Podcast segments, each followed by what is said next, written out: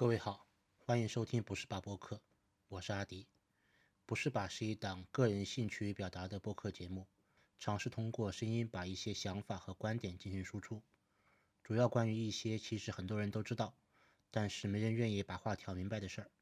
以及我和朋友们的消费经验、提示与其他的生活记录。如果你喜欢，可以把你的想法、意见通过邮件告诉我，我的邮箱是 push 吧二零一九 at outlook.com。谢谢您的收听。这是不是吧的第一期节目，主题是如何与父母建立新关系。我想录这期节目很久了，但是呢，正好是在上一周，我听到了大内密谈的一期节目。那其中呢，象征米娅夫妇和博物志人间指南的主播婉莹 HB 夫妇做了一个四人的对谈。但他们对谈内容很多，但其中有一部分。他们都提到了和父母的关系。那基于这样的一个引子，导致呢，我想专门的录一期节目来说明一下为什么以及如何需要与父母来建立新的关系。我们常见的中国式的亲子关系，大概我的观察下面有这么几种。第一种的特征呢，第一个就是父母其实不了解子女，也就是说，你的父母完全不知道你到底是一个什么样的人，他们有他们的印象、想法和你的。真实情况有较大的落差，甚至有很多父母说不清楚他的子女，我们指成年的部分，他的工作内容是什么。比如说，我的父母一直认为我是一个做计算机相关工作的人，而我在一家软件公司做解决方案的工作。那这些工作事实上不需要碰任何的源代码，也不用修电脑，但是我的父母他的脑海中对这些工作是完全没有概念的，他们的过去的人生经验无法描摹出。我的工作，它的内容和状态是如何？所以，我们看到很多的父母事实上是不了解子女的。对应的，事实上，大多数的子女，比如说我，事实上也是不了解父母的。也就是说，我们并不清楚我们的父母的成长经历，他们经过了什么样的人生，走到了你现在看到的样子。甚至说，在你成年以后。你不了解每天他的生活内容是如何的，他的社交关系是如何的，他的兴趣爱好是如何的。大多数的父母是一个谜，他们有一个很光鲜的形象，或者说相对正面的形象，但他的背后这个人，他们的人格特征，他们的内容故事，是大多数子女所不了解的。还有一个特征就是，我会观察到大多数的。亲子关系里面，父母对子女的爱以及子女对父母的爱一直都在，但是随着时间的变化，这种感情渐渐的在变质。他们之间未必是用一些爱来联系，往往是用一些社会规则，或者说一些其他内涵的关系在维系。那待会儿我们会展开说。所以，中国式的亲子关系。如果我们不主动的尝试与父母建立新关系的话，它很可能会变成一场灾难。我今年三十多岁，在我的观察中，我周围或者说我视野能及的范围内有大量的家庭出现了三种父母的情况啊。第一种吧叫做留守父母，也就是说，子女成年后很可能是读了大学。或者说，在本地读大学，去外地工作，他们会选择另一个城市生活，在那边恋爱、结婚、生小孩，然后呢，和父母不在同一个城市。他们往往会在春节的时候带着伴侣和子女回老家，和父母一起过年。大多数情况下来讲的话呢，是因为父母呢还有祖父母要赡养，或者说父母有自己的家庭原因，所以呢，他们选择留在老家。所以，这种留守父母来讲的话呢，往往一年中和子女的家庭相处的时间只有一个长假，春节期间，而春节期间也有大量的社交会发生，所以说真正和父母相处的时间是非常少的。那么实际情况上来讲的话，也有大量的人的春节的团聚，整个的体验呢是不太好的啊，这里面有大量的价值观冲突、生活习惯冲突。以及各种各样的新旧观念的冲突，这是我们第一种叫做留守的父母。第二种呢，也和第一种一样，他们的子女和父母一开始不在同一个城市，子女选择离开家乡，去另一个城市发展，在新的地方恋爱、婚姻、生小孩。那大多数情况下来讲的话呢，在某一个时间点，他们的父母会离开老家，前往子女所在的城市，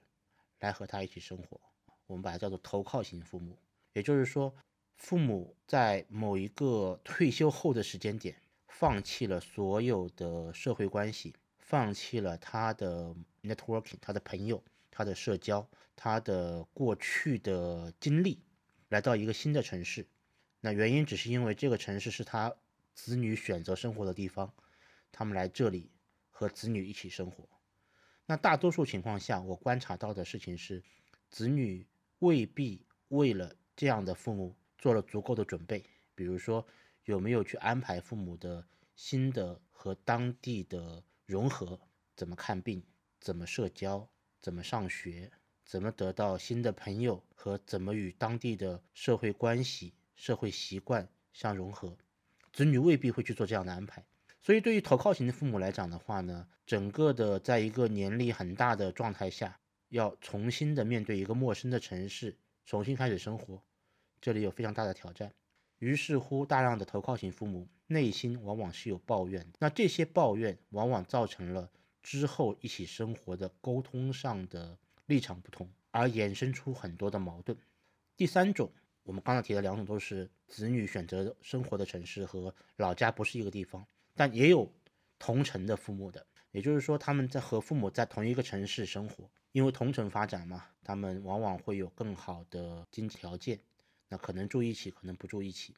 那从这个过程中来讲的话，我们刚刚提到的三种留守父母、投靠父母和同城父母，那基本上就是目前的父母和子女的生活关系。那在父母来讲的话呢，对于子女来讲，往往会有两种情况，一种叫做功能型父母，父母的存在意义是完成某种功能的。比如说我们在投靠型或者同城的过程中，经常会发现他们是用来帮忙照顾小孩，用来帮忙做家务。用来安排好子女的内务生活辅助的功能的，他们会帮着子女打扫清洁、做饭、进行日常的采购、接送小孩，甚至呢抚养养育小孩。我看到有很多的朋友，他们生完小孩以后呢，小孩就完全交给父母或者岳父母来带。他们维持着之前的生活模式，而父母和岳父母在没有额外的收入的情况下，增加了很多的其他功能，我们把它叫做功能型父母。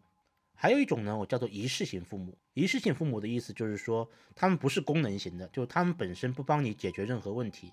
但是呢，他们在某些特定的场合下需要出现，比如说我们刚刚谈到的留守型的父母，或者说同城的父母不住一起。但是呢，有时候你要参加一些家庭聚会，比如说红白喜事，比如说春节团聚，比如说中秋节团聚，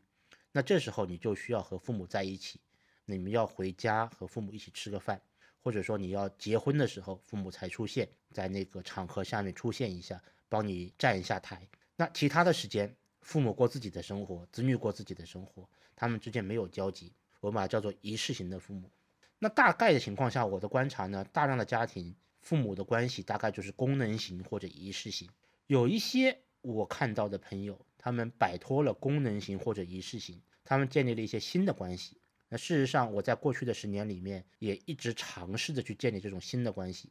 我的发现就是，如果你尝试着和父母建立了新的关系，摆脱了功能型和仪式型，或者说在功能型父母与仪式型父母之外，又找到了新的和父母的关系，可能会对你的生活有非常好的帮助。所以这就是我们今天谈的第一个点，就是说，为什么我们要和父母去建立一种新的关系？我这边还是站在我的立场，一个子女的立场，我来吐槽一下我们的父母，或者说我这代人的父母对子女的一些观念。那我的观察下面呢，很多我们的父母对子女的观念呢。有以下几个类型，第一种呢叫做私产，父母把子女当做他的私人财产，他有完全的处置权，他会帮你安排好一切，他会告诉你是从哪里来到哪里去，每天应该怎么生活，你没有自己的想法，你是私产。还有一种呢比私产好一点，叫做宠物，宠物的意思是你可能有自己的想法，但是你的想法呢是以不与我的想法发生矛盾为优先的，或者说我心情好的时候可以任着你的性子来一把，我心情不好的时候你就一定按照我的想法来做。这我们叫第二叫宠物。第三个呢叫做生活来源，子女是父母生活收入的来源。我的生活，我的日常的消费，我的一切的需求都应该子女来进行提供。那有的父母会这样，也就是说，他生出子女的目的就是为了养老，为了解决自己的生活来源。除了退休工资以外，子女每个月务必要上缴相应的生活的费用，那作为他的生活来源。当他有个人的消费或者说个人的需求的时候，会让子女来完成。啊，这我们把它叫做生活来源。还有一种呢。大多数情况下呢，不太需要子女出现，但子女是他的尊严证明，子女会被他在各种场合拿来证明他过去的人生是多么的成功。那事实上，尊严证明也未必和前面三种有冲突，但是呢，很多时候拿来做尊严证明的子女呢，往往是生活的不错的，或者说他的工作比较体面，生活比较体面，父母也有很好的生活状态。但是子女要持续的为父母来证明他的生活是父母努力所得，他的存在就是父母的尊严证明。这是我观察到的很多父母对子女的观念。我们先不谈对不对，那么我会认为说这种观念里面，你你会发现子女的主观意愿在这段关系中存在感是非常低的。很多子女对于父母的观念是：好好好，你说了算，你是爹妈，你怎么说都对。那这里面我们会看到有很多的问题会发生，因为到中年以后，你会发现父母慢慢的开始衰老，他们开始经历了退休，他的社会分工以及他的职业方向出现了变化。那么如何和父母相处，慢慢的在之前的人生经历里面，大多数的普通人是一个接受的状态。但是如果在中年，比如说你三十多岁，你还没有尝试着去建立一种新的关系的时候，后面。你遇到的可能会是一个非常大的困扰。那到这个时间点，我来解释一下我自己的家庭的状况。我大学在另外一个城市上学，但是我在大四找工作的时候选择了回到我父母所在的城市。也就是说，实际上我在大学毕业后，我和父母是一直生活在一起的。那这已经和很多的我周围的人是不一样的。所以在过去的十几年里面，我都和父母生活在一起。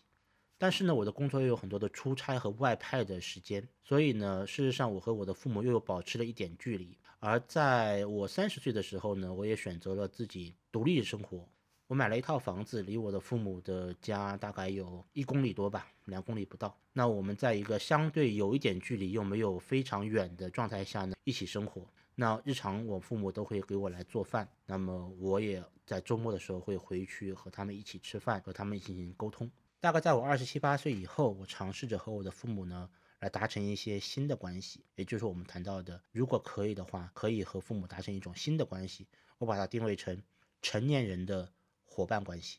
成年人的伙伴关系和传统的亲子关系是有一些区别的。这里面的区别在于是说，我尝试着和父母变成一种非单方面下命令或者单方面执行的过程。我会和父母进行一些商量，会做一些互动和协作。那么尝试着通过这些的行为，或者说我们所谓的关系维持方式，来改变传统的亲子关系。我在刚大学毕业的时候。嗯，工作的压力也蛮大的。我会发现我经常非常的暴躁。我和我的父母有发生了很激烈的争吵，那我也想不起来是为了什么了。但是那时候我的情绪是非常容易暴躁的。我会觉得我的父母完全不理解我的生活是怎么回事，他们还会指手画脚，他们会给出他们所谓的人生经验，他们会教你来怎么做办公室的人际关系，他们会教你他们认为你应该如何的工作。那这里面有很多的价值观冲突了，那就会造成说我的一度的精神状态是非常的暴躁的。我和他们住在一起，但是我很不高兴。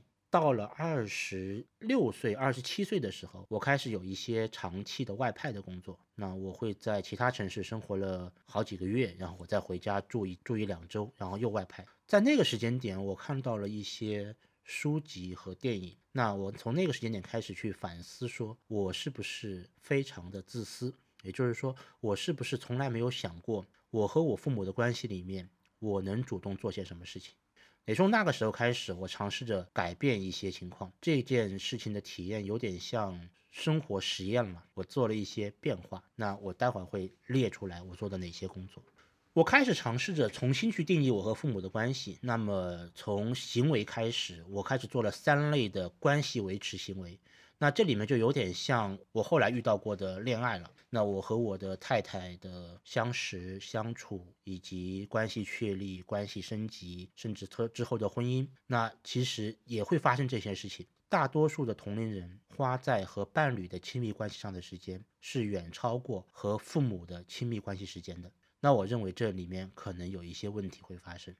那我这边做一些简单的分享，我大概把我的关系维持分成三种，一种我们叫做日常型的关系维持，这些任务是我日常会做的，每天每周都会做的事情。那比如说我们谈到的是日常的约会，我会去时不时的约我妈，呃，出门，在她照顾好我爸的前提下，我爸是一个脾气比较奇怪的老人，所以我妈会照顾他整个的生活。照顾我爸已经是我妈生活的主旋律了，这里面已经有很辛苦的部分，所以在她安排好我爸的下午时间的时候，我会在休息日的时候约我妈妈去约会。那常见的就是吃饭，但是因为她也要和我爸一起吃饭嘛，所以很多时候我们会安排下午茶或者说咖啡时间。所以我会安排我妈去，哪怕是星巴克、肯德基或者汉堡王或者必胜客这样的地方。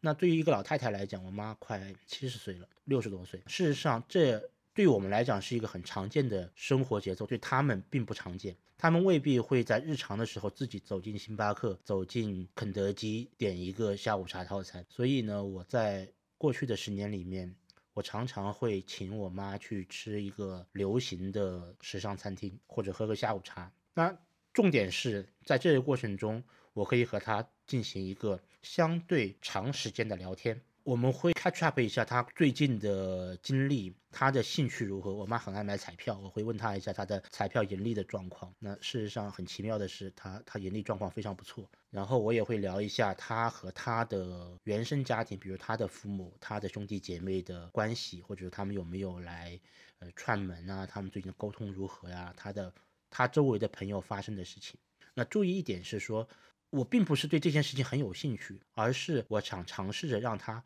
有机会去诉说这些信息。因为我爸是一个脾气很奇怪的人，所以我妈事实上她的社交的机会并不是太多，所以她有很多的话未必有很多的朋友能去分享。所以大概我发现这件事情以后呢，我会在。日常的约会里面，比如一个月一次，或者说一两个月一次，我会请她去吃饭，或者是下午茶、咖啡时间。那重点是我要可以和她聊一些事情，让她进行一些倾诉。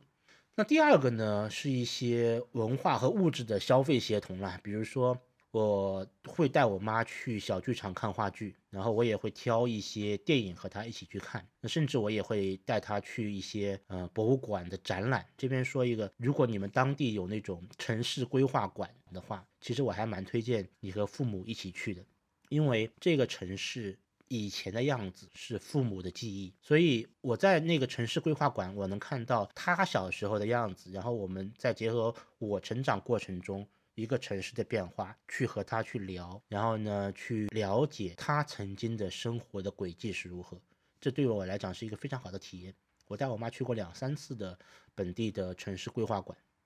当然也会有一些逛街和购物。那主要的场景是春节前的购物啊，这是我每年都会安排的。春节前，我妈事实上一定会有一些家庭的购物的计划，那我会尝试着和她一起去。那一方面是帮她搬东西。另一方面呢，这个消费的买单就是我来处理，可以让她完全无负担的买买买。啊，他喜欢什么，他想要买什么，或者说我觉得什么东西是新的或者好的，推荐他，他都会尝试看看。所以这个过程中，我觉得是一个非常有趣的事情。他会告诉你他的需要，你会告诉他你的建议。通过这种物质和文化的消费协同，让子女和父母尝试形成一种相同的。消费取向啊，你们买东西是一样的。比如说，你可以推荐说哪些是你觉得好的东西，或者说告诉他哪些是你喜欢看的电影和话剧和展览。那通过这种方式的话，父母可以观察到子女的日常生活是如何。那第三个呢，就是一些旅行。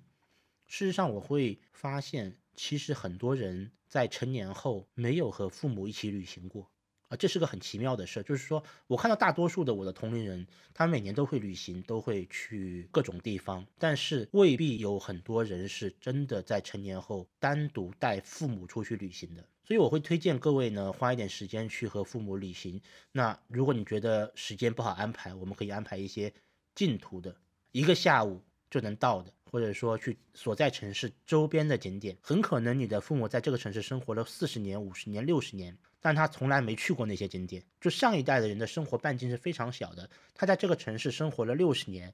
很可能都没有去过四十公里以外的某一个景点，这是非常容易发生的事情。所以如果可以的话，你带他去那些地方，和他一起游玩啊，这样的旅行对他来讲是一个可以拍照发朋友圈和显摆的内容。但是另外一方面来讲的话呢，也是扩张了他的生活半径。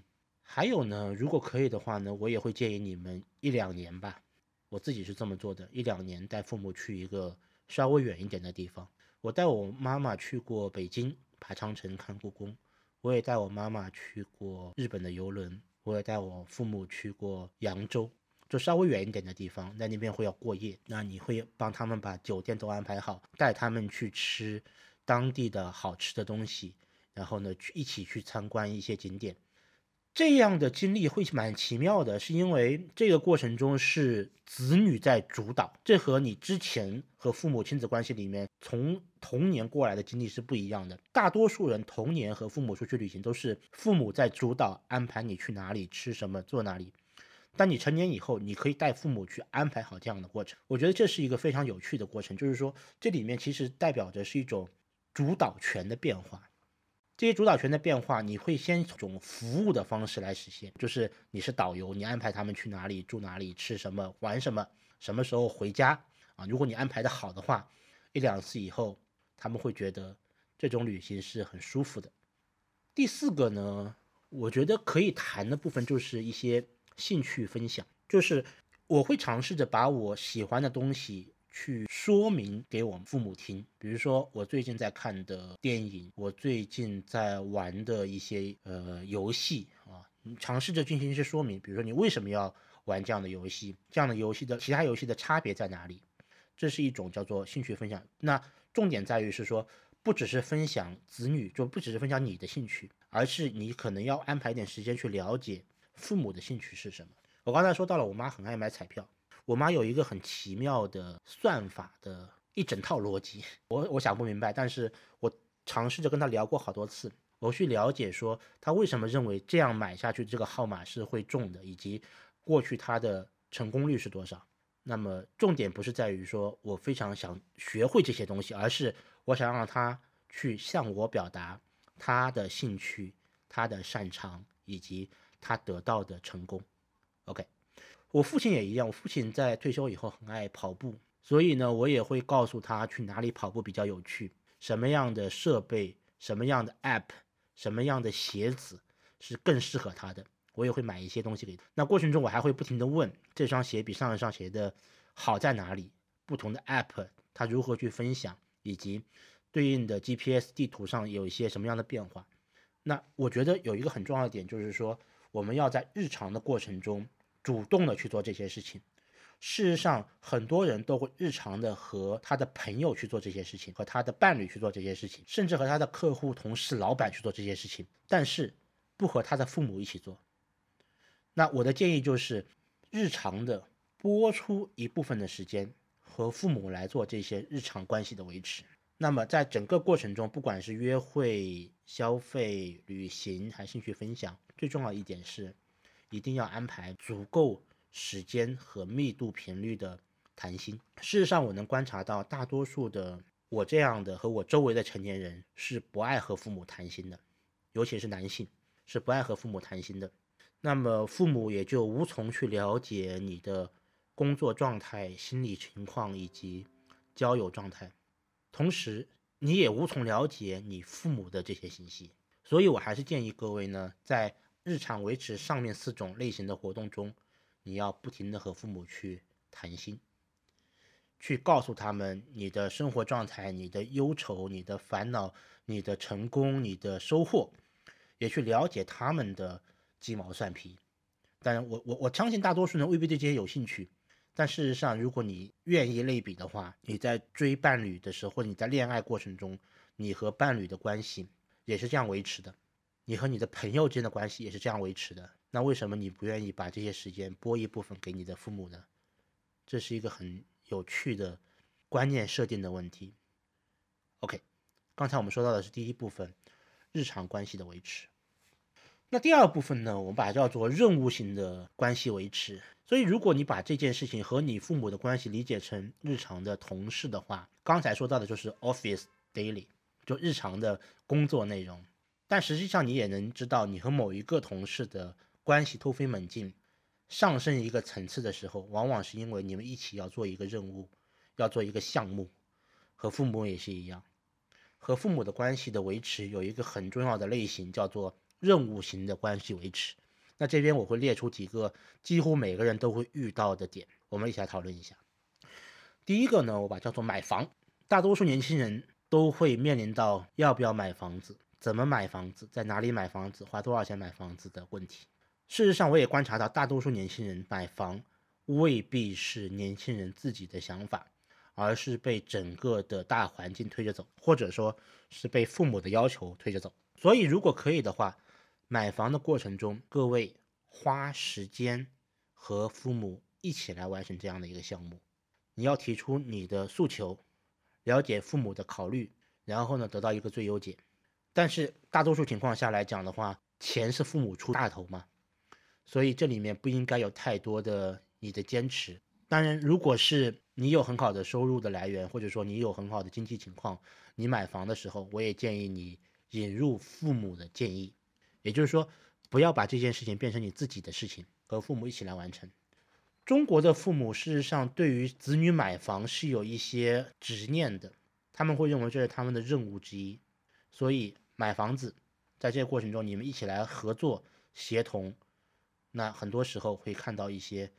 你父母的优点，比如说坚持，比如说愿意早起，很多时候是子女不具备的，但在这个过程中，父母能表现的淋漓尽致。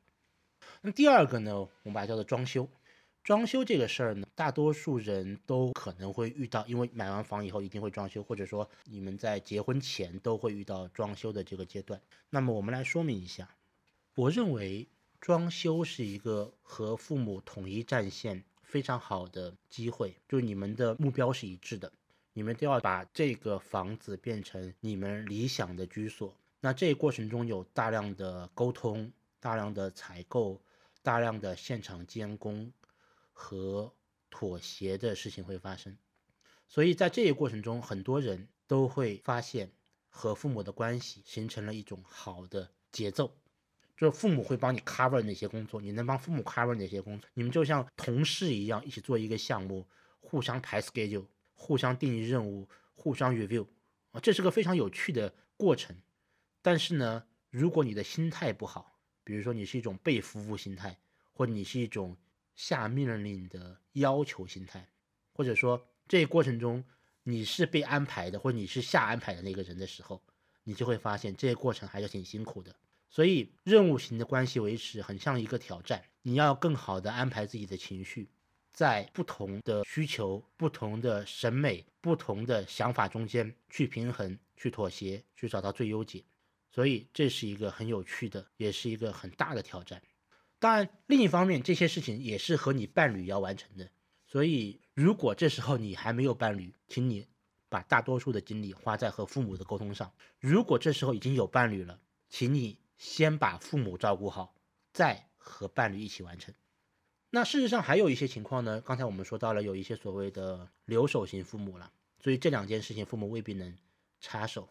那第三件事情，我是觉得各位一定会请父母参加的，那就是筹备婚礼。筹备婚礼呢，很多时候留守型父母也说不上太多话，就他们很可能是这种仪式型父母，就是你都筹备好了，他才出现一下，或者说你在你所在的城市已经完成了一场婚礼，但是中国人嘛，你要照顾父母的面子，你要回你的老家再来一场。那这里面事实上，我觉得很有趣的一件事情是，如果你真的认真的和父母一起来筹备婚礼的时候，你会看到你父母的人际关系和你父母的过去的经历影响你的人生很多，比如说来宾名单，他要定哪些人，那你有没有请你的父母告诉你，他希望请哪些他的亲戚朋友来参加观礼？他们应该怎么安排座位？他曾经参加过的哪些婚礼是他希望要回红包的？这里面有很多的沟通，有很多的计划的部分。还有呢，就是大多数父母其实上对子女的婚礼有非常高的期望，甚至我自己的观察是，我妈在她结完婚以后就憋着一口气来安排我结婚。因为在那个时代未必是如她所愿的很好的安排，所以她就一直把这样的心愿留到了她子女的婚礼上面。所以如果可以的话，照顾到你父母的想法，照顾到你父母的期望。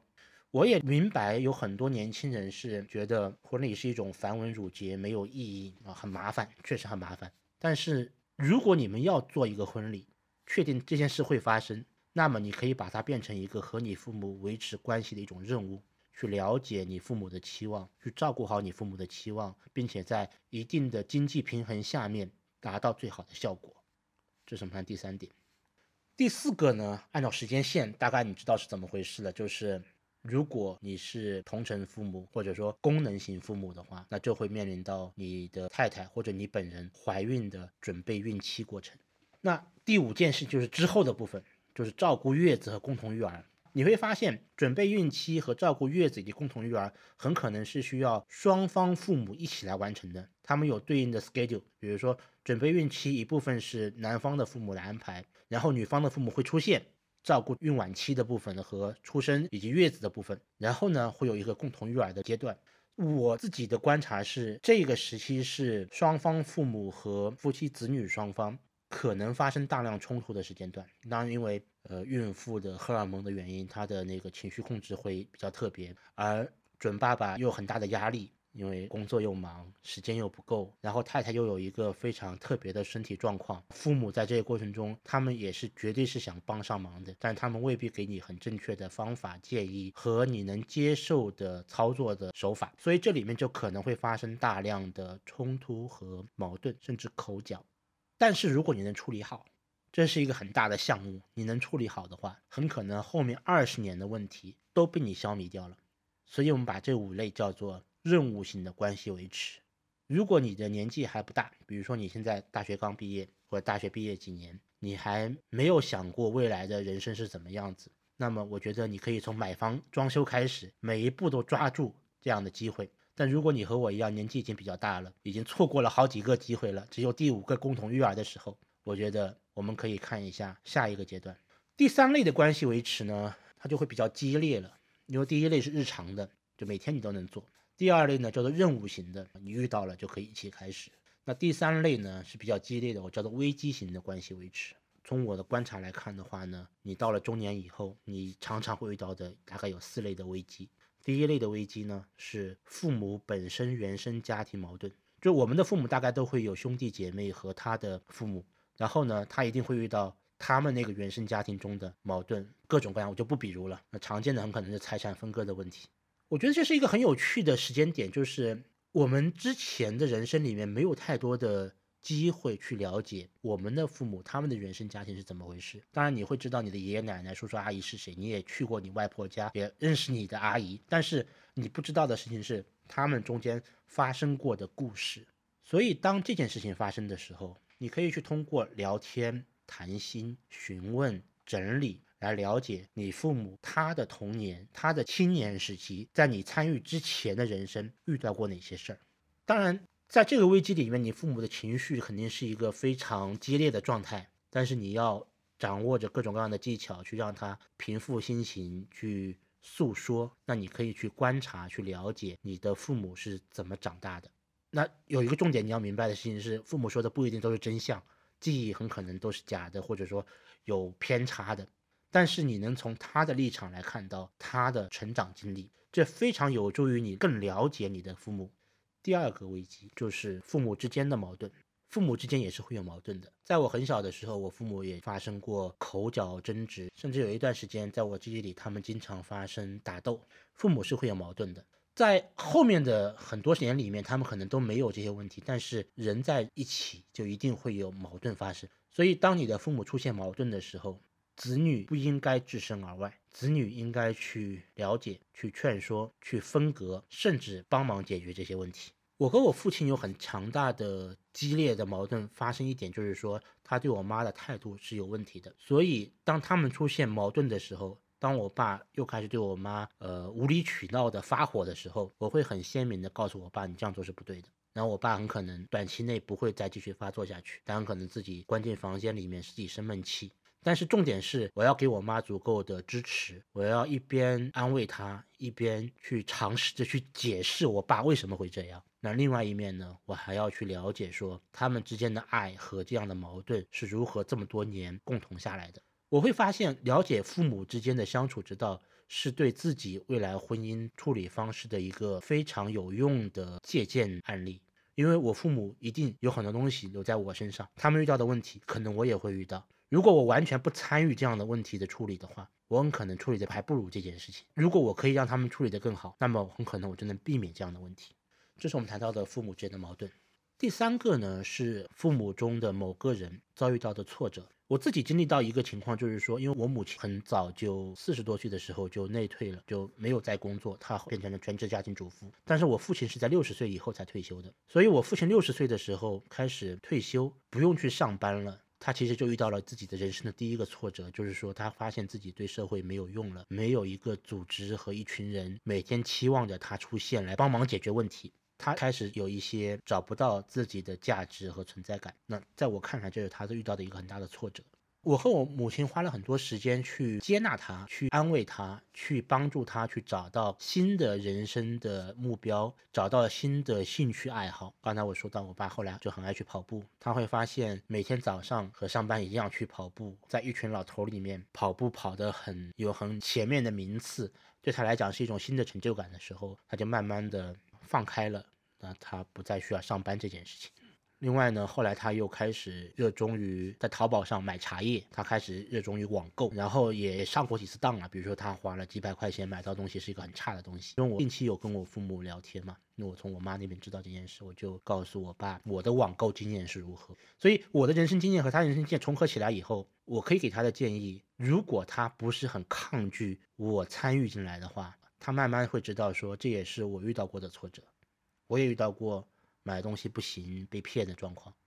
那他了解说这是一个常见的事情。那成年人的世界里面就是要不停的学会嘛，慢慢的他会认为说他和我有一个很好的共识基础，然后我会帮他去做新的淘宝账号的设置，以及支付的条件，以及。告诉他用什么信用卡比较好，这些都是我和他在前面的日常型任务中发生的结果。然后在他遇到挫折的时候，我们可以集中性的来帮助他来处理一些问题。还有一个就是危机型的问题呢，是健康问题。我父母六十多岁，我妈妈在过去的几年里面，同一个问题做过两次手术，所以很好的一种危机的关系维持的方法，在健康上是一个一定会发生的。但是呢，我观察是大多数子女没有做好准备的事情。那怎么说呢？就是说，大多数年轻人对医院是非常的不熟悉的。你不相信？你可以在下一个周末去一趟医院，你从挂号、看病、配药、打针，或者说打点滴这样一个流程跑下来。所以，如果你之前很少去医院的话，你会发现有大量的跑腿工作会发生。你在那样大的一个建筑里面，你要在不同的部门之间楼上楼下反复的跑，因为有流程的问题。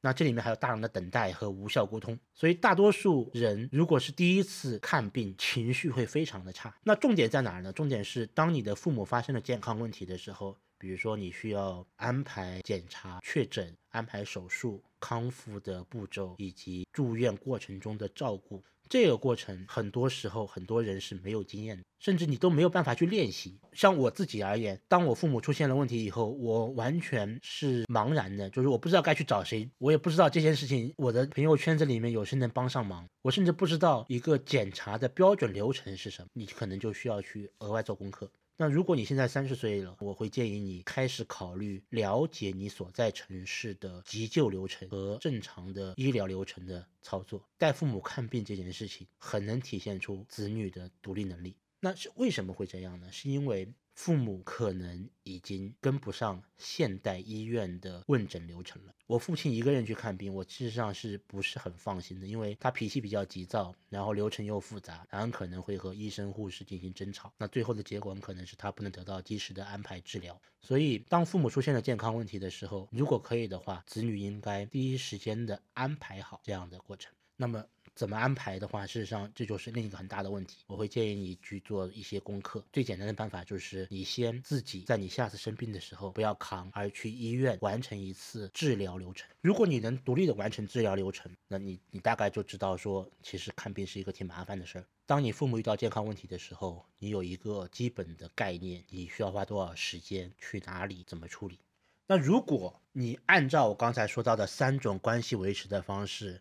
一样一样做下来，你会发现你和父母的关系会有一点变化。你开始主动的介入了父母的生活，关心他们，你把你的生活和他们分享，你和他们一起完成了一些任务的执行，你和他们一起经历了一些危机。那这样的时候，父母对你的态度很可能就会变了。父母就不一定认为你是他的私产、宠物、生活来源和尊严证明，而是你是他的伙伴。所以，我们这时候要点一下题，就是说。我认为成年人应该和父母达成的新关系是成年人的伙伴关系，这有点像你和你的哥们儿、你和你的同事、你和你的中介，你们在一起完成一个任务。那事实上，我们和父母、子女和父母也要完成一个任务，就是很好的生活。这是一个很难的事情，大家没人会认为很好的生活是一个很容易能完成的工作。我们必须花入足够的时间、精力。金钱去照顾父母本身有的需求。刚才说的三种需求是情感需求、社交需求、任务的 share，就是分配工作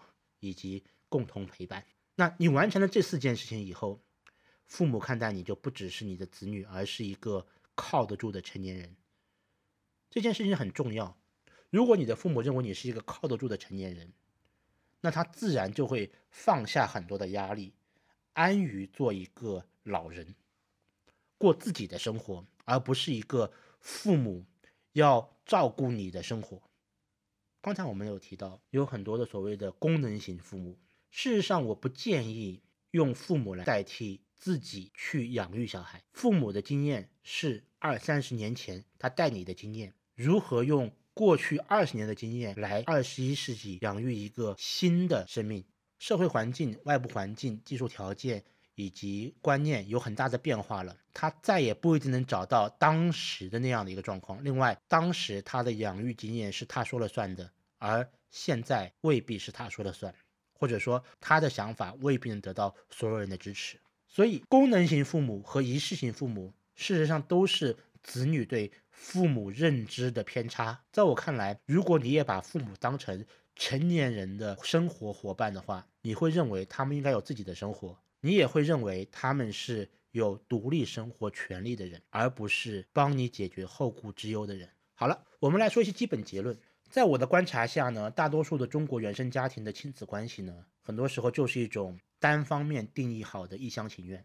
在整个的亲子关系里面，大多数的情况是父母做决定，子女被安排。所以，如果你现在还想改变局面的话呢，我会建议你尽早的着手新关系的建立。第二件事情是，我们的人生中其实父母是非常重要的组成部分。所以，如果你没有照顾好他们的话，家庭矛盾或者说家庭的鸡毛蒜皮将会成为你中年以后生活的泥潭。如果你不趁着还有机会和精力还够的时候去尽早调整，那么很可能在中年之后的时期，你会遭遇大量的意外事件，让你无法自拔。第三，你如何对待你的父母，以及你的父母如何对待你的家庭，这必将影响。你家庭的搭建以及你对子女后代的教育，一个温和稳定的家庭环境对每个人的婚姻以及他的子女成长与教育是影响重大的。所以，如果你希望改变或者说能主动掌握自己的生活的话呢，你可以考虑从父母的关系入手。那这是一个非常好的切入点。如果你能和父母的关系改善，那么很可能你就能与伴侣的关系。与伴侣的父母的关系也改善，这就是一个练习掌握精通的过程。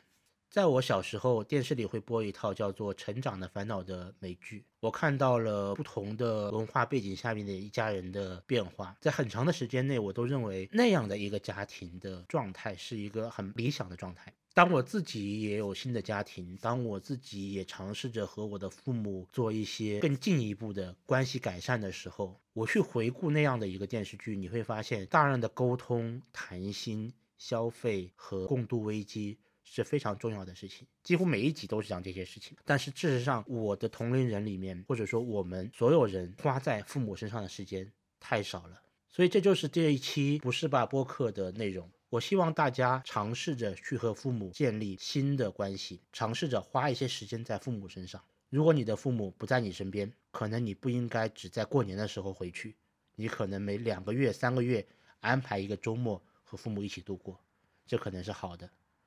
如果你的父母就在你身边，那很可能你直接去和父母多一些沟通，带他们出去喝个下午茶就是好的。又或者说你的父母已经在帮你带小孩了，那么尝试着把小孩交给你的伴侣，你带你的父母出门逛一逛这个城市，了解一下他们的想法，也可能是好的。谢谢各位收听，今天我们就聊到这儿。